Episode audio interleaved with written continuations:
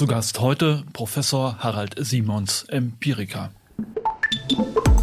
Übrigens, Hammerzahl finde ich. Im Jahr 2020, alle kreisfreien Städte waren Wanderungsverlierer bei deutschen Staatsangehörigen. Alle. Okay, Amberg und Pirma sind es nicht.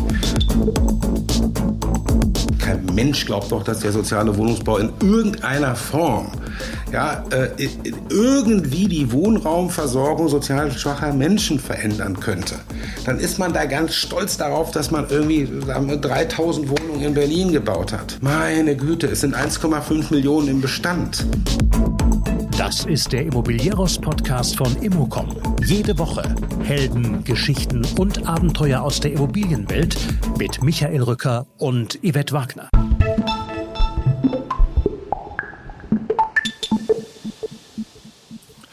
Professor Harald Simons ist Vorstand bei Empirica und sicher einer der originellsten und mutigsten Denker in der Immobilienszene, bekannt als Erfinder der Schwarmstadttheorie und auch bekannt dafür, dass er keinem Konflikt aus dem Weg geht. Harald Simons ist mit dem dritten Interview quasi schon Stammgast von Immobilieros und wahrscheinlich müssen wir uns öfter unterhalten, weil sich im Jahresverlauf richtig viel Stoff ansammelt. Es geht los mit einem Paukenschlag, das Pendel schlägt zurück in eine neue Landlust. Der Schwarmstadttrend geht zu Ende. Wir sprechen auch darüber, dass nicht nur Preise, sondern auch eine völlig falsche Angebots- und Förderpolitik daran schuld sind, nämlich eine Konzentration auf kleine Wohnungen, ein Risiko, wenn der Markt dreht. Und wir machen einen langen Exkurs über völlig überflüssige Milieuschutzsatzungen und absurde Gutachten, die nicht gerichtsfest sein werden, und darüber, wie Umwandlungsverbote Vermögensbildung torpedieren. Also, wie gesagt, viel Stoff. Hinten raus wird's dann nochmal richtig knackig. Harald Simons läuft wieder zu Hochform auf, also unbedingt durchhören bis zum Schluss.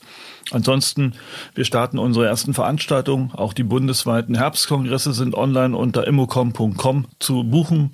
Und bitte liked und empfehlt unseren Podcast. Auf geht's mit dem großartigen Harald Simons.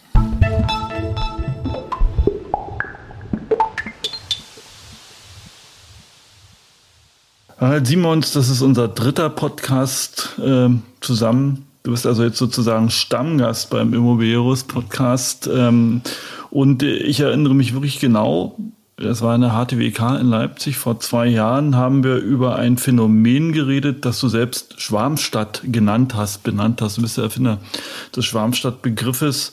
Äh, ein Phänomen, das vor allem den Ran junger Menschen auf attraktive Städte beschreibt, wie Berlin, wie München, wie Leipzig und andere alle Städte wollten damals Schwarmstädte werden. Schwarmstädte waren aller Munde, ist in aller Munde. Jetzt machst du die totale Kehrtwende und propagierst die neue Landlust. Hast du dich damals geirrt? Ist alles ganz anders. Was passiert gerade? So Ende der 2000er Jahre fing das sehr plötzlich an, dass wir sehr starke Zuwanderung aus den ländlichen Räumen als auch aus unattraktiven Städten in ausgewählte größere Städte hatten, in ausgewählte attraktive Städte. Jetzt nicht nur die Leipzigs und die Berlins, da war auch sowas wie Heidelberg mit 100.000 Einwohnern dabei oder auch sowas wie komischerweise Koblenz ähm, oder Münster oder Regensburg, so etwas. Und ja, was wir damals sahen, ist, dass eine gesamte Generation äh, sich an diesen Schwarmstädten orientierte, dahin zogen. In der Regel war es so, man zog in die nächstgelegene Schwarmstadt, die war dann da mal vielleicht so zwei Stunden entfernt, und ein Teil ging natürlich dann nach Berlin, nach München, nach Köln und in die großen.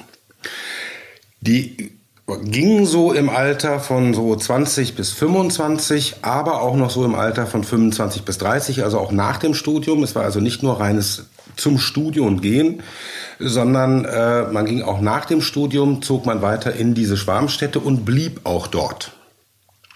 Das waren so vor allen Dingen die Geburtsjahrgänge Ende der 70er Jahre bis Mitte der 90er Jahre. Das waren so vielleicht 20 Jahre, bei denen wir dieses Verhalten ganz stark gesehen haben. Dann aber, im Prinzip fing sich das schon an zu ändern, so um 2012, 2013 herum. Ja, ähm, das sieht man natürlich dann immer erst hinterher, dass da irgendwo eine Trendwende war. Aber die gab es da schon. Also die stärkste Abwanderung aus den ländlichen Räumen in diese Schwarmstädte hatten wir so 12, 13. Und danach wurde erstmal der Wanderungssaldo äh, weniger negativ ist dann so um die 2015, 2016 positiv geworden und verstärkt sich seither. Ähm, wenn man genauer guckt, welche Altersklassen sind das, dann stellt man fest, ja, die 18- bis 25-Jährigen, die gehen weiterhin in diese Städte. Das ist aber erstmal auch normales Studieren gehen. Aber was wir eben feststellen, ist, dass so die 25, 30, aber insbesondere 30, 35-Jährigen, kurz die Familien mit ihren Kindern, dass die die Städte wieder verlassen. Das ist auch erstmal nichts Ungewöhnliches, das kennen wir auch schon länger, das nannte man dann immer Suburbanisierung, das heißt, man zog zwar aus der Kernstadt raus, aber im Prinzip war man noch orientiert an der Kernstadt äh, und zog halt in die Vororte und pendelte jeden Morgen rein. Das ist auch halt bekannt. Was wir aber jetzt eben in den letzten fünf, sechs Jahren schon sehen, ist, dass wir Wanderungsgewinne haben in, ähm, äh, in Regionen, die weit weg sind von jeglichem Suburbanisierungsgebiet. Also klassische Pampa sozusagen. Klassische Pampa sozusagen. Ja, also ganz vorne und mein Lieblingsbeispiel sicherlich die Uckermark. Ähm, aber das kann ich durchgehend äh, durch die ländlichen Räume machen. Ich habe mir so 28 ähm, Kreise in Deutschland rausgesucht, die so richtige Pampa sind. Also da ist dann auch sowas wie Freudenberg dabei oder die Vulkaneifel oder irgendwie Dithmarschen, Lüchow-Dannenberg und ähm, Altötting und Miltenberg und so etwas. Und da sehen wir tatsächlich eine Zuwanderung, jetzt schon seit einigen Jahren steigend, von jungen Familien aus den bisherigen oder aus den Schwarmstädten.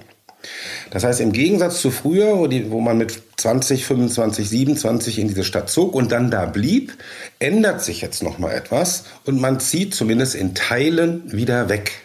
Aber sag mal, etwas, was ich nicht verstehe, ist, äh, ich weiß es genau auch vor drei, vier Jahren und immer noch aktuell, fordern die wohnungswirtschaftlichen Verbände, fordert, äh, fordert die ganze Branche, dass der ländliche Raum mit Infrastruktur verstärkt werden muss, dass die Schulen hin müssen, die Läden hin müssen, die Bahnen wieder fahren müssen, die Ärztehäuser wieder hin müssen.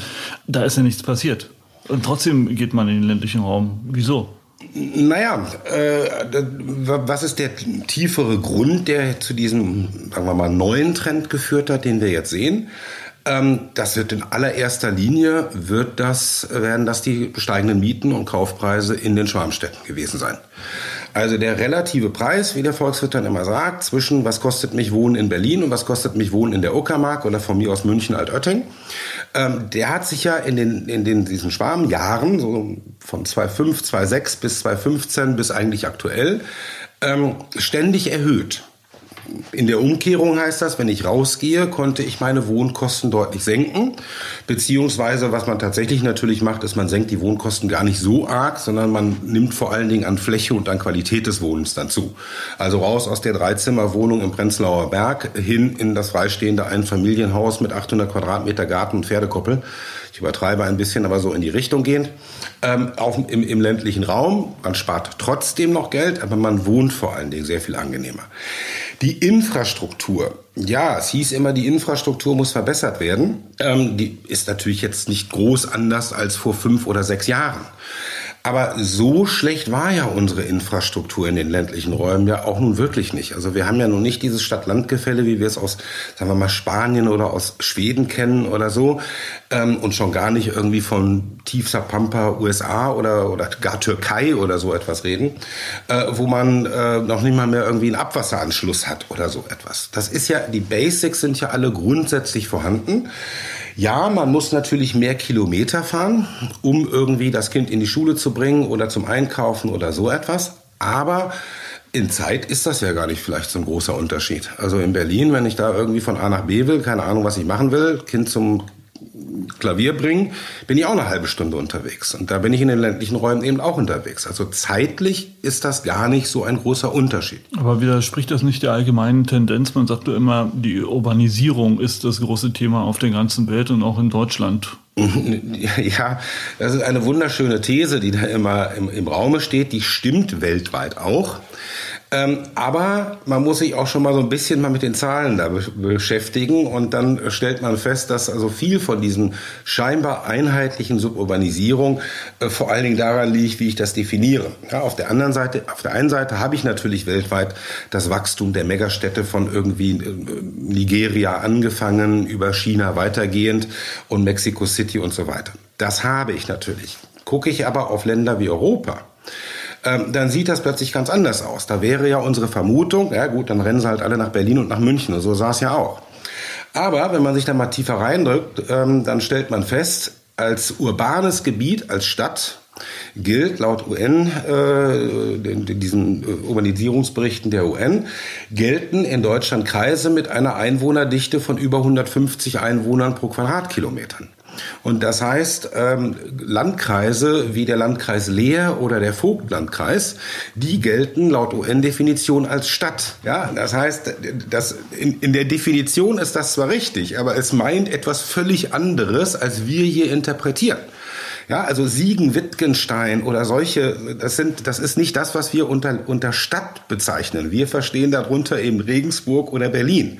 Aber nach UN-Definition ist praktisch ganz Deutschland Stadt.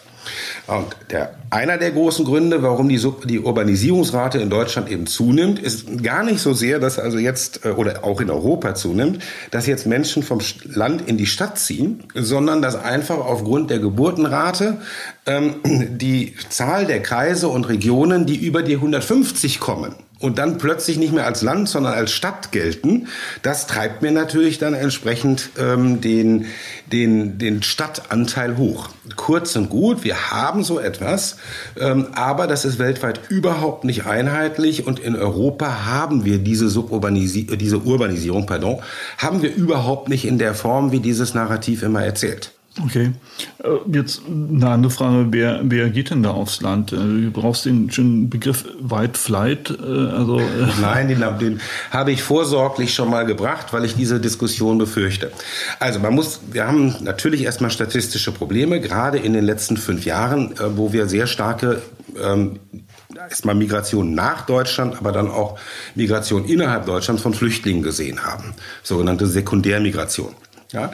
Und die überlagern uns natürlich sämtliche äh, Wanderungen einfach qua Masse. Die sind alle gekommen und sind mindestens drei, vier Mal umgezogen. Äh, das überlagert dann natürlich in den statistischen ähm, Analysen alles, was da drunter passiert. Deswegen bin ich hingegangen und habe gesagt, es ist echt ein bisschen schief, aber es geht einfach nicht besser. Ich gucke nur nach Leuten mit deutschem Pass. Ja, die kann ich halt statistisch abgrenzen von den Personen, die keinen deutschen Pass haben. Damit tue ich natürlich jetzt irgendwie äh, der türkischen Familie, die seit drei Generationen in Deutschland wohnt und auch ne, der Schaffe, Schaffe, Häuselbauer, türkische Schwabe, äh, den sortiere ich sozusagen in die falsche Gruppe. Aber darum geht es mir ja nicht. Mir geht es darum zu gucken, hat sich etwas verändert. Kurz und gut, wer, wer, wen, wen sehen wir denn? Ähm, das sind deutsche Familien. Aber es ist ja trotzdem eine interessante Frage. Ja, das könnte ja, wenn man es auf die Spitze treibt, Folgendes heißen: äh, äh, sowohl die Migranten, äh, also spätestens nach der Sekundärwanderung, als auch die, die, Dritt, die türkische Familie in der dritten Generation finden sich nicht in der Uckermark, finden mhm. sich nicht auf der Schwäbischen Alb, sondern die finden sich in der Mitte der großen Städte. Ja, und der deutsche weiße Mittelstand äh, geht auf die Dörfer. Also was wir untersucht haben, ist jetzt eben, wohin geht der deutsche Mittelstand. Und da stellen wir eben fest, dass die auch auf die Dörfer gehen. Ja? Also noch einmal, das Ganze hat im Augenblick noch nicht die Wucht der Schwarmwanderung von vor zehn Jahren. Wir reden davon, dass also die Uckermark oder andere Landkreise in dieser Größenordnung, die gewinnen vielleicht so 100 Familien im Jahr. Ja, das ändert natürlich schon einiges in der Uckermark. Das ändert zum Beispiel, dass ein Familienhausmarkt in der Uckermark. Ja, wir sehen in der Zwischenzeit, dass in den ländlichen Räumen die Preissteigerungsraten bei freistehenden Einfamilienhäusern höher sind als in den Kernstädten, als auch in den Suburbanisierungsgebieten. Also die letzten fünf Jahre hatten wir nirgendwo höhere Preissteigerungen als in den Altöttings, Freudensbergs und, und Vulkaneifels ähm, natürlich von einem völlig anderen Niveau aus kommen. Das ist schon klar. Ja? Aber nichtsdestotrotz haben wir da eben schon eine sehr starke Reaktion. Wir sind jetzt viel auf dem Land unterwegs gewesen und hören von Maklern und Ähnlichen, die halt irgendwo den Markt dort kennen, dass also irgendwelche Resthöfe, die seit 20 Jahren leer standen, wo also Instandhaltungsstau ist schon das falsche Wort, wo wir wirklich also schon in Richtung Ruine gingen, für die sich niemand interessiert hat, die gehen plötzlich weg wie warme Semmel ja, das ist die Geschichte hören wir an jeder Ecke und Ende. Wir haben jetzt Interviews geführt mit jedem äh, Brandenburger Bürgermeister und zwar in ganz Brandenburg, nicht jetzt nur Speckgürtel, sondern also bis Südbrandenburg, ja. Elbe, Elster und so weiter. Also bis in, in die Wolfsgebiete. Genau. Ja, und überall die gleiche Geschichte. ähm, es sind junge Familien, die dort plötzlich auftauchen und sagen, wir suchen hier, können Sie uns helfen, wir suchen Bauland, wir suchen irgendwie ein Bestandsgebäude. Ähm, und überall haben wir die gleiche Antwort und die Kommunen sagen, wir haben denen nichts Richtiges zu bieten, es ist schwierig und dann geht natürlich der Streit mit der Landesplanung los. Können wir noch ein Baugebiet ausweisen, ja oder nein? Ja? Aber das ist das Thema, was wir jetzt gerade in Brandenburg haben und ich wir haben, da haben wir halt die Interviews geführt, aber das wird in der Vulkaneifel auch nicht anders sein. Gut, wenn wir dann nochmal im Umkehrschluss auf die Städte gucken und äh, du sagst, dass am Ende, am Ende des Tages die Preise äh, sozusagen die Richtung der Wanderung vorgeben, genau, ist die, zu teuer. Die sind prognostisch, die Preise. Die, die, die sagen das, was in Zukunft so, passiert. Dann heißt es doch, die Nachfrage ist größer, äh, der Bedarf, die Nachfrage ist größer als das Angebot. Äh, was läuft denn da schief? Welche Angebote fehlen denn äh, in der Stadt? Naja, also, oder erst einmal vielleicht das noch, White Flight. Ja, das ist schon etwas, wo wir, ich, wir sind noch nicht sicher, aber das könnte das Thema in den nächsten Jahren werden. Ich erinnere mich dran, so Ende der 90er Jahre, da hat Empirica eine ganze Reihe von Gutachten darüber geschrieben, wie können wir die jungen Familien halten. Ähm, wir wissen aus der Geschichte, White Flight ist natürlich heute ein überhaupt nicht mehr akzeptabler Begriff wegen dem White da drinne, aber gemeint ist die Flucht der weißen Mittelschicht aus den Kernstädten der USA in den 60er und 70er Jahren mit dem Ergebnis, dass wir nur noch sehr sozial schwache, sehr problematische Gebiete in den Kernstädten hatten. Und, und so ein bisschen geht das in diese Richtung jetzt. Okay. Ja, also das ist wir haben noch keine, ich würde sehr gerne eine Untersuchung mal darüber machen, wer ist das denn wirklich? Wir wissen also im Augenblick nur Nationalität und die Altersschichtung und von wo nach wo ziehen sie hin. Wir wissen auch, dass sie in die Einfamilienhäuser gehen. Das heißt, wir mutmaßen mal, dass es nicht die sozial Schwachen sind die halt sich die Mietwohnung in keiner Weise mehr leisten können und jetzt irgendwo in Ostdeutschland aus Land in die Platte reingehen. Das scheint es nicht zu sein, sondern es scheint wirklich die Häuslebauer zu sein und das ist dann die Mittelschicht. Inwiefern das dann irgendwann dazu führt, dass die Innenstädte die, oder die Kernstädte, sagen wir mal, ihre soziale Basis verlieren. Das sind ja die starken Steuerzahler, das sind diejenigen, die, die ähm, bei den Elternabenden ähm, den Schulsprecher oder die, die, die Elternsprecher machen. Das sind die, die irgendwie in den Vereinen aktiv sind. Ne? Das, das ist ja so die aktive, die stabile Mittelschicht, die da geht. Ob das, äh, das könnte sein, dass das unser Thema der nächsten Jahre wird. Empirica hat eine Studie, du hast eine Studie gemacht in Nordrhein-Westfalen zum Wohnungsmarkt. Ähm, könnte es auch daran liegen, dass wir in der Angebotspolitik in den Städten äh, von völlig falschen Grundannahmen ausgehen? Da, davon bin ich überzeugt. Ähm, wir haben uns ähm, jetzt mal angeschaut, wo haben wir eigentlich die größten Knappheiten an Wohnungen? In welchem Segment? Mit Segmenten meine ich jetzt bei kleinen oder bei großen oder bei mittleren Wohnungen.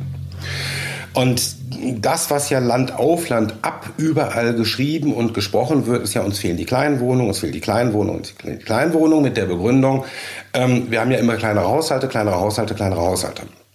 Also muss jetzt gefördert werden, insbesondere kleine Wohnungen. Und im sozialen Wohnungsbau hat man ja den direkten Zugriff dann und da sollen dann auch kleine Wohnungen gebaut werden. Wenn man aber mal guckt, ähm, wer hat es eigentlich am schwersten, eine Wohnung zu finden? Beziehungsweise eigentlich kann man gar nicht gucken, wer, wer Schwierigkeiten hat, eine Wohnung zu finden, sondern was man machen kann, ist zu gucken, wer zieht eigentlich wohin. Also, Sie sind jetzt eine Familie, ja, mit vier Kindern. Ähm, Sie brauchen jetzt eine neue Wohnung, aus welchen Gründen auch immer. Die Wohnung, die Sie aber gerne hätten, fünf Zimmer, Küche, Bad mit Balkon in einem schicken Viertel, das ist beyond your means. Dann ist die Frage, wie reagieren Sie? Und dann weichen Sie aus. Und diese Ausweichreaktion, die können wir uns angucken. Und ausweichen kann ich eben, indem ich entweder in eine zu kleine Wohnung gehe, gemessen entweder an meinem Maß oder an dem, was ich mir wünsche, beziehungsweise dem, was ich vor fünf Jahren eine vergleichbare Haushalt genommen hat, oder ich kann es vergleichen mit normativen äh, Kriterien, zum Beispiel aus dem sozialen Wohnungsbau. Da heißt es denn, also eine vierköpfige Familie, 80 Quadratmeter und mehr ist angemessen, darunter ist unangemessen. Äh, dann haben, dann, sonst hätten wir einen Überbelag, wie man das in Wien so schön nennt. So, oder sie gehen in zu teuer oder sie weichen räumlich aus. Und das können wir messen. Wohin weichen sie eigentlich aus? Und da war ich dann ganz schön baff, als ich mir anguckte, jetzt nur mal das Ausweichen in welche Wohnung. Wir haben uns dann angeguckt, wer zieht eigentlich wohin? Also die umziehenden Haushalte. Haben wir uns angeguckt und dort die sozial schwachen umziehenden Haushalte. Ja, die Familie mit irgendwie Double Income und zwar zwei Kids, aber irgendwie 120.000 Euro Jahreseinkommen, die wird schon dahin kommen, wo sie will. Aber die sozial schwachen, sozial schwach ist in dem Augenblick, die haben wir definiert als das untere Drittel der Gesellschaft. Also nicht jetzt ne, die ganz, ganz armen und nicht Hartz IV und KDU-Empfänger, sondern das untere Drittel, die berühmte Krankenschwester. Ähm, und haben uns angeguckt, wie weichen die eigentlich quadratmetermäßig aus. Und da waren wir doch echt, finde ich, ganz schön hart, was wir da rausgekriegt haben. Nämlich äh, die satte Hälfte, sogar ein Schluck mehr als die Hälfte der Familien, der sozial schwachen Familien, wohnt auf unter 80 Quadratmeter. Ja? Das, also, das hätte ich nicht für möglich gehalten. Ähm, während wir bei den sozial schwachen Ein-Personen-Haushalten oder auch Zwei-Personen-Haushalten haben wir ungefähr die Hälfte, die wohnt auf über 65 Quadratmeter. Die zieht in über 65 Quadratmeter Wohnungen ein. Also, ne, äh, das sind übrigens Zahlen westdeutsche Großstädte. Das heißt, irgend, ne, nur Mieter. Also es ist jetzt nicht irgendwie die großen Einfamilienhäuser und das ist nicht der Remanenzeffekt, dass die Kinder aus dem Haus sind, man bleibt da drinnen. Wir haben uns angeguckt, wohin ziehen sie aktuell?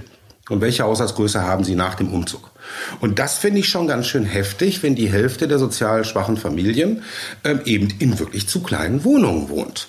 Während wir bei den sozial schwachen Einpersonenhaushalte eben ungefähr auch die Hälfte sagen, du, das ist ja ganz schön üppig. In den westdeutschen Großstädten, Mieter.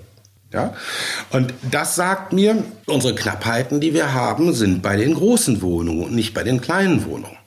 Oder wenn man sich, leider wissen wir bei Leer, Sie wissen, Leerstand ist schwierig zu erheben, wir haben wenig Leerstandsdaten, aber wenn man sich den Zensus 2011 mal anguckt, da habe ich mir dann ausgewertet, Leerstandsquote äh, von Geschosswohnungen äh, nach Wohnungsgröße. Und 2011 ist ja irgendwie so eine Zeit gewesen, wenn wir sagen, da war die Welt noch wohnungsmarkttechnisch in Ordnung. Und selbst da ne, hatten wir irgendwie einen Leerstand von 5% bundesweit. Wenn man da aber guckt, in welchen Wohnungen steckte der eigentlich, dann stellt man fest, bei den Wohnungen mit 120 Quadratmeter, 130 Quadratmeter Wohnungen, Mietwohnungen, da hatten wir schon damals nur Leerstandsquoten von 2%, während wir bei den Wohnungen mit 40 Quadratmetern, 50 Quadratmetern, da waren wir bei 7, 8, 9 Prozent. Das heißt, auch damals war es schon so, wirkliche Üppigkeit gab es bei den großen Wohnungen nicht. Und wenn man sich mal versucht zurückzuerinnern, dann erinnert man sich auch, dass wir Ende der Nullerjahre noch auch damals schon immer mal wieder diskutiert haben. Es hat aber nie eine politische Wucht erlangt, dass auch damals die Alleinerziehende oder die Familie mit wenig Einkommen auch schon damals ein Versorgungsproblem hat. Und der, der tiefe Hintergrund unserer, unserer Meinung nach ist folgender. Wenn ich eine große, günstige Wohnung habe, ideal für eine sozial schwache, vierköpfige Familie, dann heißt das natürlich noch lange nicht, dass die da einzieht sondern die ist natürlich auch wunderbar interessant für eine Double Income No Kids äh, Haushalt. Ja, dann hat man eben noch ein Homeoffice dabei und dann hat man eben noch ein Gästezimmer dabei oder ein, weiß ich nicht, ein Schlafzimmer ein Esszimmer. Also fünf mit zwei Personen, fünf Zimmer irgendwie zu bespielen, ist ja nun auch überhaupt kein Problem, ist doch nett. So, und die stehen eben da und konkurrieren gegen die sozial schwache Familie. Und das heißt, die sozial schwache Familie muss sich gegen die erwehren. Während bei den kleinen Wohnungen, den kleinen günstigen Wohnungen, ja, wer soll also denn eine 300 Euro Wohnung mit einem Zimmer? Ja, gegen wen konkurriert ein sozial schwacher Einpersonenhaushalt dort? Mit niemandem. Vielleicht noch mit einem Einpersonenhaushalt, der ein bisschen mehr Geld hat. Aber es drängen nicht sozusagen, wie soll ich sagen, fremde äh, Nachfragergruppen in diesen Markt rein. Das heißt, die Familien stehen per se unter einem höheren Konkurrenzdruck, weil eben die Flächen, die sie brauchen, eben auch interessant sind für andere. So, und, und, das, glaube ich, ist systematisch so. Ja, was, wie gehen wir damit um? Wie gehen Bauträger, Entwickler damit um? Wie gehen Kommunen damit um? Na, das Erste ist, äh, was mir sehr wichtig ist, dieses gesamte Gerede, wir brauchen kleine Wohnung, kleine Wohnung, kleine Wohnung, kleine Wohnung. Und zwar egal, ob wir das politisch diskutieren oder ob sie Bauträger diskutieren. Vorsicht, Vorsicht, Vorsicht. Ja? Ähm, kleine Wohnungen sind natürlich bei Mietpreisen von 15, 18 Euro ganz gut zu vermieten. In einer Zeit, wie wir jetzt in München oder auch in Berlin haben, kannst du, kannst du jedes Loch vermieten. Da kriegst du die natürlich auch los. Aber sollte sich das mal wieder ein bisschen entspannen, werden die Leerstände bei den kleinen Wohnungen schlechte Lage, schlechte Ausstattung natürlich auch. Da werden sie dann am ersten wiederkommen. Warum? Naja, wenn das Gesamtniveau wieder tragbar ist der Mieten, weil die Einkommen weiter gestiegen ist und die Mieten vielleicht ein bisschen gerödelt sind, dann ist es nicht so, dann, dann, dann ist die sofortige Reaktion, ach, dann nehmen wir ein Zimmer mehr. Ja, das heißt, der, der Leerstand wandert immer neben Lage und neben Qualität in die kleinen Wohnungen und nicht in die großen Wohnungen. Aber Entschuldigung, welcher Entwickler oder Bestandshalter kann sich leisten, jetzt auf Vorrat große Wohnungen zu bauen, wo sie doch für 10 Euro, 11 Euro, 12 Euro mindestens vermietet werden müssen? Nun, ich möchte jetzt mit dem, dem, dem Bauträger sollen ihr Geschäft mal gefällig selber machen und sich überlegen, was sie brauchen. Aber eine Idee wäre natürlich, dass sie eben, dass wir die Wohnung so bauen, dass man sie eventuell mal zusammenlegen könnte. Ja, also wenn du zwei kleine Wohnungen hast, dass du dir irgendwie vorher Gedanken darüber machst, falls es Schwierigkeiten geben könnte, kann man sie zusammenlegen. Vor allen Dingen geht es aber nach meiner Auffassung an die Politik. Ja, die Politik schwingt sich ja nun auf und sagt, wir wollen also hier die Wohnungsknappheiten lösen. Und was machen sie? sie äh, dann sage ich, sie sollen sich wenigstens auf die konzentrieren, die die größten Schwierigkeiten haben. Und dann, wenn wir schon Sozialwohnungen bauen, irre teuer, hohe Fehlbelegung. Wir kennen die ganzen Nachteile der Sozialwohnung. Aber wenn ich sie schon baue, dann sollte ich sie wenigstens in diesem Segment für die besonders stark Getroffenen bauen und nicht die kleinen. Warum wird das nicht gemacht? Tja, das, das erste Skurrile ist, wenn man bei den Ländern nachfragt, ähm, was für Wohnungen, Sozialwohnungen baut ihr denn? Und dann kriegt man die überraschende Antwort, wissen wir nicht. Es ist tatsächlich mit einem Ausnahme, das ist Nordrhein-Westfalen, schlicht unbekannt, ob hinter den 300, 3000, was auch immer, neu gebauten Sozialwohnungen des letzten Jahres, ob sich darunter jetzt 2900 Einzimmerwohnungen befinden oder 2900 Vierzimmerwohnungen. Es ist schlicht nicht bekannt. Die politisch interessante Zahl ist die Gesamtzahl aller Wohnungen. Und die wird kommuniziert, die wird also auch irgendwie äh, äh, darauf, darauf richtet sich der politische Fokus, ähm, aber es ist schlicht unbekannt. Da geht es dann zum Schluss um Tonnage, Hauptsache. Es ist reines Tonnagedenken, was wir haben, ja. Und dann sind mir eben aus politischer Sicht, sind mir dann eben ähm, zwei 50 Quadratmeter Wohnungen sehr viel lieber als eine 100 Quadratmeter Wohnung. Auch wenn ne, die 100 Quadratmeter Wohnung eigentlich das, die, die Wohnungsknappheit viel mehr lindern könnte. Dann haben wir auf der anderen Seite die Bauträger. ja. Normalerweise kann man sich mal darauf verlassen, die Bauträger riechen oder stecken jedenfalls Ressourcen da rein, dass sie rauskriegen, wo sind die größten Knappheiten. Aus Eigeninteresse, selbstverständlich. Das ist aber normalerweise unser Regulativ, das dafür sorgt, dass es irgendwie, ja, es gibt auch Fehlinvestitionen, aber dass es in Grundsatz in die richtige Richtung geht. Aber da haben wir jetzt diese Sozialquoten, 30 Prozent oder was auch immer, muss eine soziale Wohnung sein. Diese Sozialquoten von 30 Prozent ähm, oder 25 in der Stadt, ne, die aber bezieht sich auch immer auf die Zahl der Wohnungen und nicht etwa auf die, Zahl, auf die Wohnflächenanteile. Mit dem Ergebnis, dass sich natürlich jeder Bauträger, das sind ja Kostgänger, die muss sich quersubventionieren, die Sozialwohnungen, weil die Förderung nicht ausreicht, dass ich natürlich lieber zehn kleine Wohnungen irgendwo hinten bei der Tiefgarageneinfahrt da irgendwie noch reinflicke, als dass ich die große mache. Ja, ich brauche 30 Prozent der Wohnungen und wenn ich die auf 10 Prozent der Fläche unterkriege, dann bin ich doch schick. Das ist doch alles wunderbar. Kurz und gut, wir haben im Augenblick eine Situation, wo eigentlich alle Kräfte auf Tonnage gehen, auf große Zahlen sozialer Wohnungsbau und überhaupt nicht gucken, äh, wer, was wird eigentlich am meisten gebraucht. Und ich finde es ehrlich gesagt eine ziemlich unmögliche Situation, dass wir nicht mal mehr wissen, dass es schlicht unbekannt ist, ob das Vierzimmer- oder Einzimmerwohnung ist. Immerhin, Nordrhein-Westfalen müssen wir an der Stelle loben. Die haben diese Zahl, sie haben sie auch publiziert. Und was kriegen wir raus? Jawohl, die Hälfte, 51 Prozent aller Wohnungen sind Zweizimmerwohnungen. Dann kommen irgendwas mit knapp 30 Prozent Dreizimmerwohnungen dazu und, das, und dann noch so ein paar Restgrößen. Ja, also auch wieder diese Normwohnung, die eben nicht für die Familie oder die Alleinerziehende geeignet ist. Und also, nein, da werde ich mich nochmal drüber aufregen. Wenn der Staat schon Geld in die Hand nimmt, dann soll er gefälligst das da einsetzen, wo die größte Not ist. Und die Antwort ist, wir wissen es nicht mal mehr. Okay. Das kann nicht sein. Gut gemeint ist sozusagen nicht gut gemacht. Ähm, ein anderer, ein anderes Beispiel aus diesem Fach gut gemeint ist unter Umständen nicht gut gemacht, ist das Thema Milieuschutzsatzung. Der Staat versucht ja sozusagen soziale Gerechtigkeit am Wohnungsmarkt durch gemischte Stadt, ideale Stadt äh, herzustellen. Äh, en vogue geworden sind jetzt wieder Milieuschutzsatzungen äh, respektive Erhaltungssatzungen. Ähm, Empirica hat sich auch das angeguckt mit einem relativ vernichtenden Urteil. Was, was ist da los? Was, ist, was, was wollen die mit ihrer Milieuschutzsatzung überhaupt? Also wir haben, also Milieuschutzsatzungen sind ein Instrument des besonderen Städtebaurechtes. Wenn ich das einführen will in einem bestimmten Gebiet, dann habe ich nachzuweisen, dass das notwendig ist. Und dazu werden Gutachten geschrieben und die haben wir uns angeguckt. Ähm, insgesamt haben wir uns irgendwas, wie viel war, 51 davon angeguckt und das sind irgendwas mit 80 Prozent alles, die es vor anderthalb Jahren gab. Die sind sowas von unterirdisch, diese Gutachten.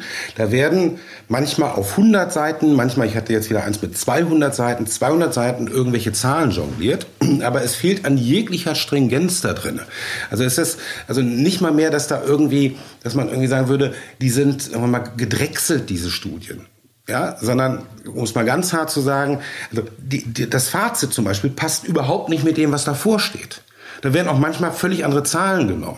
Da ist also, ich habe ein Gutachten gefunden, bei dem steht dann irgendwie drinne, äh, so und so viel Prozent sind verdrängungsgefährdet. Guckst du vorne nach, stellst du fest, da steht aber eine völlig andere Zahl bis ich dann weitergeblättert habe und festgestellt habe, das ist aus einem anderen Gutachten. Das ist einfach Copy-Paste gewesen und ist noch nicht mal mehr die passende Zahl, okay. die entscheidende Zahl äh, verwendet worden. Das ist ja, ja? modern, das ist ja moderner Stil heutzutage, Copy-Paste. Äh ja, aber, aber also ich, mein Eindruck war, ich bin der erste Mensch, der diese Gutachten vollständig von Cover to Cover gelesen hat und da schließt die Autoren mit ein. Ja, also das, es kann, äh, es ist völlig lose Enden. Es ist unzusammenhängend, was da drin steht. Aber es produziert irgendwelche riesigen Zahlen.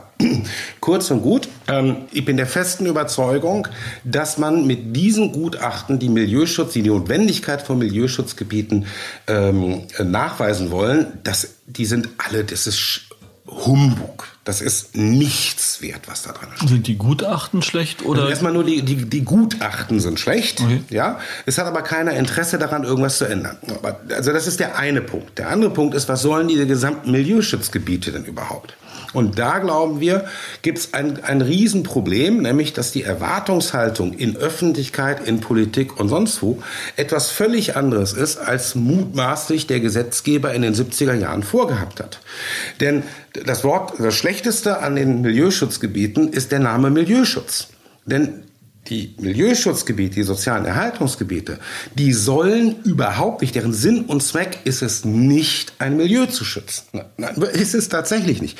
Es wird auch nicht, ne, ist die Erwartung ist auch, oder der, der Gesetzgeber formuliert es sehr deutlich, er sagt auch nicht, dass es hier ein Instrument äh, mit dem, äh, geschaffen werden soll, mit dem Ziel, Verdrängung zu verhindern sondern es ist besonderes Städtebaurecht. Verhindert werden da, äh, sollen dadurch negative städtebauliche Entwicklungen. Das ist das Ziel. Und die Schutz vor Verdrängung. Was wäre, was wäre das eine negative Das ist das Problem. Was? Aber der Schutz der Verdrängung, ne, die Verdrängung ist nur Mittel zum Zweck. Also das Verhindern der Verdrängung von Mittel zum Zweck, um negative städtebauliche Folgen zu ändern. Ja, was sind diese negativen städtebaulichen Folgen? Das haben wir uns dann auch überlegt. So richtig viel fällt einem da nicht ein. Also wenn man Gutachten, als auch so die Kommentatorenliteratur ähm, für, die, für, für, für, für das Baugebiet durchguckt, da kommt dann immer wieder ein Beispiel. Und das Beispiel ist, also man hat ein Gebiet, das funktioniert, da haben irgendwelche Familien und die haben Kinder und die gehen zur Schule. Und jetzt werden die verdrängt durch Kinderlose und dann wäre die Schule unterausgelastet die verdrängten Familien wären irgendwo anders und da müsste eine neue Schule gebaut werden. Das ist so das, das klassische Beispiel. Aber ehrlich gesagt ist es so ziemlich das einzige Beispiel, was immer vorgebracht wird. Deswegen findet man in diesen Gutachten auch immer dieses Beispiel was manchmal geradezu hanebüchen lächerlich dann wird. Ich erinnere mich an ein Gutachten, ähm, ein, ein Gutachten zum Thema Pankow Süd. Da sollte auch ein soziales Erhaltungsgebiet ausgewiesen werden. Wieder irre viele Zahlen und das letzte Kapitel behandelt dann immer negative städtebauliche Folgen. Die sind nachzuweisen. So. Und da stand dann eben drinnen, negative städtebauliche Folge wäre hier bei einer weiteren Verdrängung, bei einer Nicht-Einführung eines sozialen Erhaltungsgebietes, könnte es zu einer Unterauslastung der Schule in dem Gebiet kommen. Das war Pankow Süd. Der Beschluss ist im Juni 2017 geführt worden. Es gibt genau eine Grundschule, um die es sich handelt. Die ist auch in dem Gutachten angesprochen. Das ist die sogenannte Trelleborg-Grundschule. Ja. Und zeitgleich, im gleichen Monat, Ja, also wenn man dann mal in die Trelleborg-Grundschule gefahren ist, dann hat man festgestellt, die platzt aus allen Nähten. Es stehen drei Container auf dem Schulhof, wo drinnen beschult wird, weil es ist, das ist Bugabu-Viertel schlechthin. Da sind die ganzen Familien hingezogen. Ja? Ähm, und im gleichen Monat beschließt die Bezirksverordnetenversammlung, die erst beschlossen hat, wir brauchen ein Milieuschutzgebiet, damit wir verhindern, dass die Schule unterausgelastet ist, den dritten Battlebrief an den Senat, helft uns, helft uns, helft uns, wir müssen diese Schule ausbauen, ausbauen, wir gehen unter, wir gehen äh, in die Knie. Beide Beschlüsse im gleichen Monat durch die BVV. Vollkommen gegensätzlich. Ja, richtig ist, die Schule platzte aus allen Nähten. Ja, das andere, daran sieht man nochmal daran, wie diese Gutachten überhaupt nicht ähm, beachtet werden. Das, wichtig ist nur der letzte Satz, wir empfehlen die Ausweisung. So, was sollen die eigentlich? Sie sollen diese negativen städtebaulichen Folgen. Das ist etwas völlig Unklares, was das überhaupt sein soll. Man findet auch kaum Beispiele dazu. Das ist meiner Ansicht nach der Grund dafür, dass es die, eingeführt worden ins, in, in Vorläufer vom BauGB, ist das irgendwie 1974, glaube ich. Und dann ist das etwa 20 Jahre überhaupt nicht benutzt worden, weil keiner wusste, was will er mit dem Ding da. Also was, was, das war totes Recht. Dann gab es in den 90ern so eine erste äh, Aufwallung, wo es dann kam. Da war Berlin vorne dran. Da hatte man Angst vor den ganzen Bonnern, den Regierungsumzug und so. Äh, und dann gab es irgendwie zum Beispiel in Köln auch irgendwie so ein ganz kleines begrenztes Viertel, wo nebendran die Messe gebaut worden ist. Und da hatte man auch diese Befürchtung. Äh, das war so, was kam. Dann ebbte das aber schon wieder ab. Und erst seit 2010, 11, 12, da 12, 13, da kam das plötzlich als großes Thema hoch, aber mit einer völlig anderen Zungenschlag in der Öffentlichkeit. Nämlich, das wäre ein Instrument zum Schutz vor Verdrängung. Das heißt, und so rezipiert das heute auch jeder. Das heißt, die, die, die Bevölkerung eines Gebietes, die natürlich vor den steigenden Mieten steht, die äh, Verdrängung befürchtet, und Verdrängung findet auch statt, das ist in diesen Gebieten, das ist so, die meint, mit diesem Instrument würde sie geschützt werden. Aber das ist nicht Sinn und Zweck dieses Instrumentes. Es wird doch aber so, es wird aber so benutzt. Funktioniert ja, es, wird, es dann? Es wird, nein, also es, es wird so benutzt. Es wird, es ist ein, ein großer Klassenkampf, wenn man sich diese Papiere und die Demonstrationen anguckt. Da ist also die ganz große Keule auf allen Seiten im Spiel und so. Ähm, dann wird das irgendwie mit großem Bo dann eingeführt und so weiter. Dann fragt man, bringt das denn überhaupt was? Und jetzt kommt der nächste Witz. Es gibt bis heute keine einzige Evaluation, ob es überhaupt irgendwas gebracht hat. Das Einzige, was es beispielsweise gibt, ist wieder mal ein 300 Seiten Bericht ähm, Monitoring-Bericht soziale Stadterhaltung des, äh, von Berlin. Ja, und dann liest man das durch und ist wieder vollkommen verloren. Zahlen, Zahlen, Zahlen, ohne irgendwelche Aussage da drin. Und dann sucht man den entscheidenden Satz. Und der entscheidende Satz findet sich dann irgendwo auf Seite 157 in der Mitte. Die Wirksamkeit des äh, Instrumentes soziale Ersatzung ähm, äh, wurde nicht geprüft. Sie ergibt sich aus dem Gesetz. Okay. Ja, also man hat ein 300 Seiten Gutachten, denkt man, antwortet das, das steht aber dann nicht untersucht. Okay. Ja? So, nach meiner Auffassung sind die völlig für die Katz. Das ist äh, zwar ein großes Tradala und es ist auch nervig für Investoren, aber ich glaube, es wird nur Enttäuschung äh, produzieren, denn die Instrumente, also das, das eigentliche Verbote, die ja hinter dem sozialen Erhaltungsgebietsausweisung liegen, ist ja die Umwandlung in, in äh, Eigentumswohnungen, ist genehmigungspflichtig und wird in der Regel dann auch untersagt ja, oder man kann über die sieben Jahresfrist da raus, aber da greift man zu. Dann Investitionen in den Wohnungsbestand ähm, ähm, müssen genehmigt werden und dann seltene Fälle, man darf nicht abreißen und dann neu bauen und so etwas. Und neu bauen darf man nicht, kriegst keine Baugenehmigung mit. Genau, kriegst keine Bau- oder keine Abrissgenehmigung erst einmal. Gut.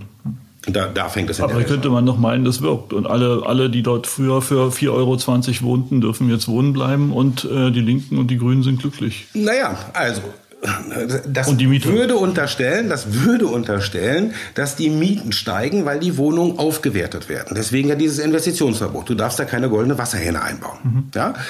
Ähm, aber der Grund für die steigenden Mieten in diesen Vierteln ist überhaupt nicht, dass das aufgewertet werden. Du kannst die gleiche Hütte unverändert, ehrlich gesagt zum schlechteren Zustand, muss nicht mal weißeln, kannst du heute für den doppelten Preis vermieten wie vor fünf Jahren oder vor zehn Jahren. Ja, das heißt, es sind und es ist der, der, die Idee dahinter ist, die Mieten steigen hier, weil eine Aufwertung stattfindet. Es findet aber gar keine Aufwertung statt. Ja, es ist reine einfache Knappheit, die wir da sehen. Also verbietet man jetzt den Einbau von irgendwie Doppelwaschbecken und meint damit den Mietanstieg blockieren zu können oder verhindern zu können. Also unsere Untersuchungen zu Berlin beispielsweise haben gezeigt, dass der gesamte Mietanstieg in Berlin ausschließlich knappheitsbedingt ist und überhaupt nicht aufwertungsbedingt. Das heißt, die durchschnittliche Qualität der Berliner Wohnung, die 2013 Bestandswohnung, die 2013 angeboten worden ist, war nicht schlechter als die jetzt 2000, wann war das? 16 waren die letzten Zahlen, die wir für diese Untersuchung hatten. Ja, das war genauso. Als guter linker Stadtrat haue ich dann aber eine Mietpreisbremse drauf und dann ist da alles wieder im Lot. Ja, die Mietpreisbremse geht ja nicht auf das bestimmte Viertel. Sondern die Mietpreisbremse kann ich ja normalerweise, und so wird sie auch bundesweit angewandt, immer nur für die gesamte Stadt anwenden. Weil einfach die Begründung, links der Straße ist es knapp, rechts der Straße ist es, äh, haben wir keinen angespannt, das ist ja Quatsch, das kriegt man nicht hin, das ist ja auch in der Realität nicht so. Ja? Nein, das Problem, das wir haben, ist, dass, dass es lokal bestimmte Gebiete sind, die tatsächlich Verdrängung haben. Da habe ich jetzt einen, einen, einen, einen, einen Druck von der Straße. Die Politik muss reagieren, guckt in ihren Instrumentenkasten und das Einzige, was sie hat, ist das Milieuschutz. Ja, und dann wird mit großem Pomp Milieuschutz eingeführt, aber das Milieuschutz ein völlig stumpfes Schwert. Ja, also wir haben das mal verglichen oder, oder so als bildhaft. Da wird also die Hintertür total verteidigt und über Wasserhähne und doppelte Waschbecken gekämpft und so weiter. Und vorne der Haupteingang ist offen. Das sind die Neuvertragsmieten, die kann ich nehmen. Okay. Ja? Ähm, und deswegen produzieren die nach meiner Auffassung nur Verlierer. Wir werden in ein paar Jahren die Diskussion haben und dann schärft sich die Diskussion, hat alles nichts geholfen, ja, scheiß Politik und jetzt müssen wir mal viel, viel härtere Maßnahmen anwenden. Es war von vornherein, nach meiner Auffassung, wie gesagt, eine Evaluation, eine ernstzunehmende steht aus, ein totgeborenes oder ein, ein, ein, ein, ein stumpfes Schwert. Das Gleiche gilt, ich darf nicht umwandeln in Eigentumswohnung. Dahinter steht die Vorstellung, die haben auch alle, alle, alle, mit denen man redet, eine Eigentumswohnung wäre für Selbstnutzer. Das ist aber völliger Quatsch. Umgewandelte Wohnungen in einem, ich habe ein Gebäude, das sind was weiß ich, 24 Wohnungen in Lichtenberg oder sonst etwas, ganz normale Mietwohnungen und die werden umgewandelt. Die werden überhaupt nicht an Selbstnutzer verkauft. Der Selbstnutzer hat überhaupt gar kein Interesse, das zu kaufen. Warum? Weil er natürlich, wenn ich Selbstnutzer werden will, dann will ich da ja jetzt irgendwann auch einziehen. Aber eine umgewandelte Wohnung hat erstmal eine zehnjährige Kündigungssperrfrist. Das heißt, bis ich da einziehen könnte, ja, bis ich überhaupt Eigenbedarf anmelden kann, sind schon zehn Jahre nach Verkauf der Wohnung, nicht nach Umwandlung, die zehn Jahre fangen an zu laufen nach dem Verkauf der Wohnung, muss ich zehn Jahre warten und dann darf ich überhaupt erst kündigen, also den Prozess der Kündigung beginnen. Das heißt, Abkauf muss ich ungefähr mal mindestens zwölf Jahre einkalkulieren, bis ich in meine würde ich gerne selbstgenutzte Wohnung einziehen kann da sind meine Kinder aus dem Haus. Aber das heißt, nein, nein, wer kauft die Dinger? Das sind Kapitalanleger. Das ist der berühmte ne, baden-württembergische Zahnarzt, der kauft. Der hat aber kein Interesse daran, da irgendwie selber hinzuziehen. Das ist einfach, der vermietet ganz einfach weiter. Was wir also durch dieses, sagen wir mal, nur Fehlassoziierung, Eigentumswohnung gleich Selbstnutzer, ja, was empirisch völlig falsch ist, äh, bewirkt ist, dass wir statt Kleinkapitalanleger, die ein, zwei Wohnungen gehören, wir eben mindestens mal welche äh, ne, Eigentümer haben, denen mindestens mal ein ganzes Haus gehört. Oder eben entsprechend auch mehr. Was wir also dadurch einfach verhindern, es hat keinen Vorteil, es bleiben Mietwohnungen vorher, hinterher. Ja? Ähm, was wir also dadurch nur verhindern, ist, sagen wir mal, eine etwas breitere Streuung des Vermögens. Bei den Eigenbedarfskündigungen, da will ich mir aber dann äh, auch nochmal dazu haben, ich glaube allerdings, dass wir bei den Eigenbedarfskündigungen tatsächlich Schindluder getrieben wird. Das sind keine großen Fälle, das sind auch nicht Millionenzahlen oder sonst was, aber ich habe durchaus den Eindruck, dass äh, in vielen Fällen Eigenbedarf angekündigt wird, um den Mieter nur rauszukriegen, hinterher teurer zu verkaufen. Ja, und es nie eine Selbstnutzung äh, äh, angedacht war. Also ich glaube, da wird Schindluder getrieben, aber jetzt hinzugehen und sagen, wir, wir, wir stoppen die missbräuchliche Nutzung von Eigenbedarfskündigungen, indem wir verbieten, dass überhaupt Eigentumswohnungen entstehen. Das ist das Kind mit dem Bade ausschütten. Ja? Äh, sondern was wir machen sollten, wenn es da ein Problem gibt, dann müssen wir da das Gesetz nachschärfen. Der Schutz der Bestandsmieter äh, ist für mich ein sehr hohes Gut. Zwei Fragen, ja, nochmal zurück zu den äh, Erhaltungssatzungsbegründungen, wenn die in Anführungsstrichen Schrott sind, ja, äh, wie kriegen wir die dann weg? Also nach meiner Auffassung, ich bin aber kein Jurist, sind die alle nicht gerichtsfest. Ja, also da, da, die sind nicht so ein bisschen daneben. Die sind völlig absurd daneben und sie beantworten wesentliche Fragen überhaupt nicht. Sie weisen nicht die negativen städtebaulichen Folgen nach. Sie weisen zum Beispiel nur nach, irgendwie 78 Prozent sind verdrängungsgefährdet, mit absurden Rechnereien dahinter. Ja. Aber in welcher Frist? Innerhalb der nächsten 50 Jahre? Wenn das die nächsten 50 Jahre wäre, haben wir auch kein Problem. Ja, das, da zieht sich das über den Generationswechsel hin. Und was wir so wissen aus Untersuchungen ist, so eine typische Gebietsverdrängungsrate in einem Gebiet, was aufhört, liegt so bei einem Prozent im Jahr. ja, das heißt, das wäre 78 Jahre, bis das soweit ist. Da sind alle einmal tot und neu geboren worden bis dahin. Da habe ich kein, kein soziales Verdrängungsproblem. Ja, die alte Witwe, die aus ihrem Haus rausgeschmissen wird, ihrer Wohnung. Das wollen wir, das ist ja auch, das wollen wir verhindern. Ich will es zumindest verhindern. Ja? Ähm, aber wenn das eine Verdrängungsrate von einem Prozent im Jahr ist, dann entstehen daraus keine negativen städtebaulichen Folgen. Ich halte die alle für nicht äh, äh, gerichtsfest. Man fragt sich ja, wenn man das so hört, Empiriker berät ja auch Politik. Äh, große Runden habe ich gelernt äh, mit der Bundesregierung. Warum machen die das? Warum machen die ein Baulandmodernisierungsgesetz mit, einer, mit einem Umwandlungsverbot, was nach hinten losgehen wird?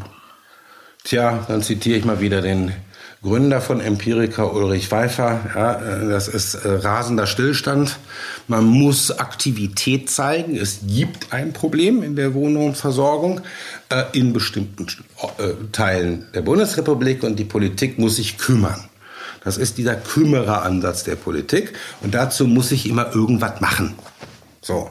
Und dann wird auch irgendwie was rumgemacht und hier ein Gesetz und da und da und dann noch eine Förderung und dann gibt es noch irgendwie einen sozialen Wohnungsbau.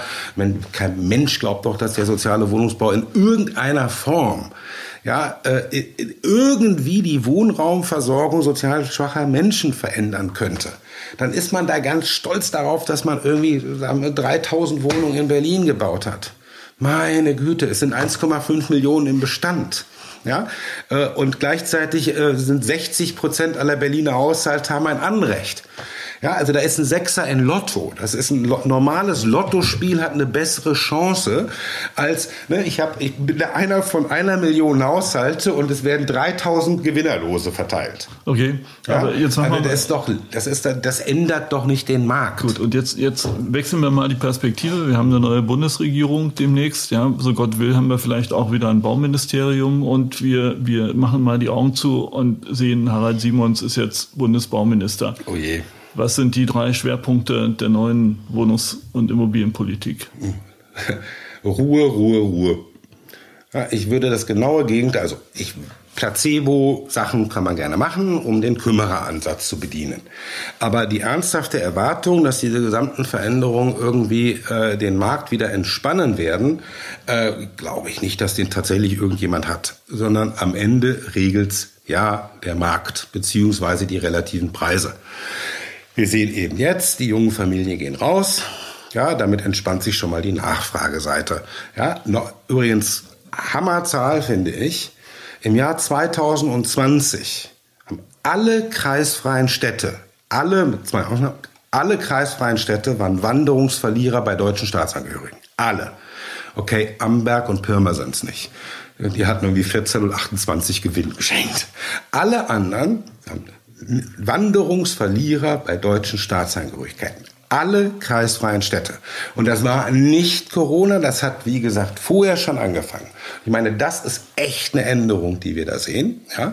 Ähm, das heißt, auf der Nachfrageseite, ja, steigender Preis senkt die Nachfrage. Man weicht eben aus, man geht in kleinere Wohnungen. Das ist ein Teil der Lösung. Der andere Teil der Lösung ist eben, die hohen Preise führen zu Investitionen und zu Neubau. Der kommt ja auch. Ja, wir haben einen hohen Baubehang, den untersuchen wir gerade, woran das denn liegt, dass der tatsächlich so stark gestiegen ist. Es scheint uns auch mehr zu sein als der normale ähm, Zeitverzug, den wir haben, aber es ist ja eine Million Wohnungen in der Pipeline.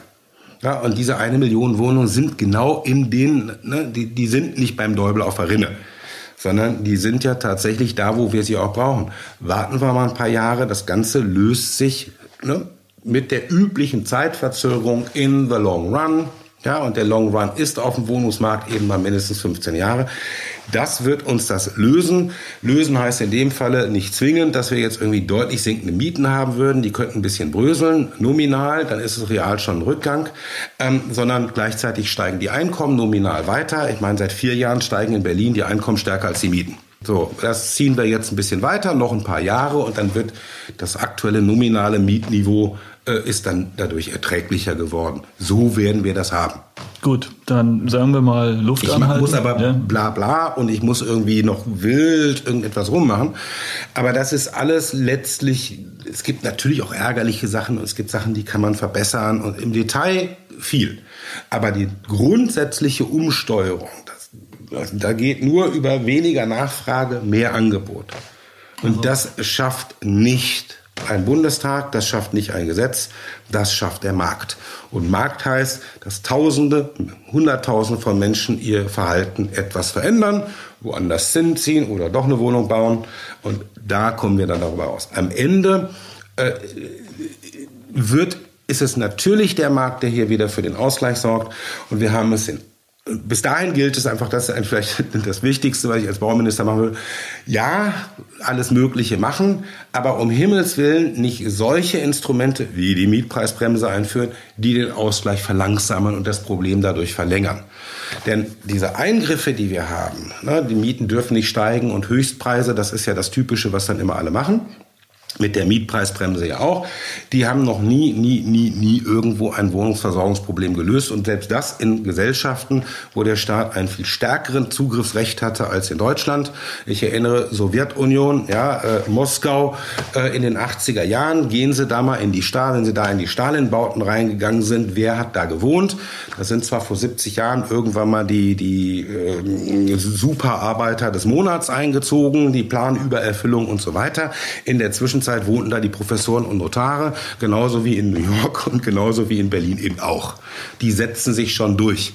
Das Einzige, was ich mache mit solchen Obergrenzen und so weiter, ähm, ist doch, die mit den besseren Kontakten kriegen es jetzt einfach günstiger. Wenn ich jetzt gerade am Schimpfen bin über staatliche Verteilung, man sieht es doch jetzt an den Corona-Impfungen. Ja, am Anfang war Prioritätengruppe, ja, auch alles vernünftig. Das war ja das, seit langem mal wieder ein großer staatlicher Plan zur Verteilung eines knappen Gutes. Und am Anfang kriegten es eben irgendwie die Alten und die Kranken und das war ja auch alles völlig richtig. So, das waren die ersten zehn Prozent. Dann aber plötzlich ging es in die Masse. Ja, und mein Eindruck ist, die Priorität ist verändert worden. Als nächstes kamen die Akademiker dran.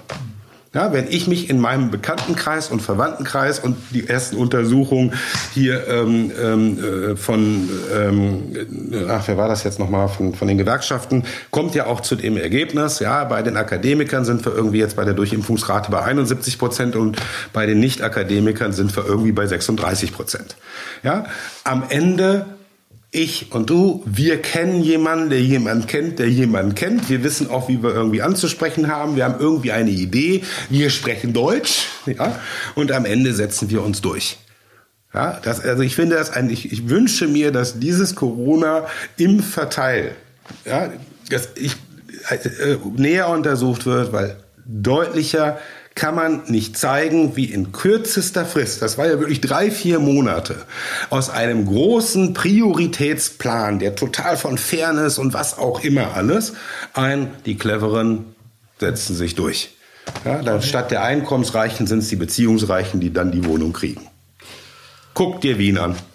Mehr muss man nicht sagen. Das war ein schönes Stich Schlusswort. Dann bleibt mir bloß noch zu sagen, Harald vor Präsident. Ja, Nein, danke schön. Komplett ungeeignet. Vielen Dank. Bis zum nächsten Podcast. Mit Gerne. Danke. Ciao, ciao. Ciao.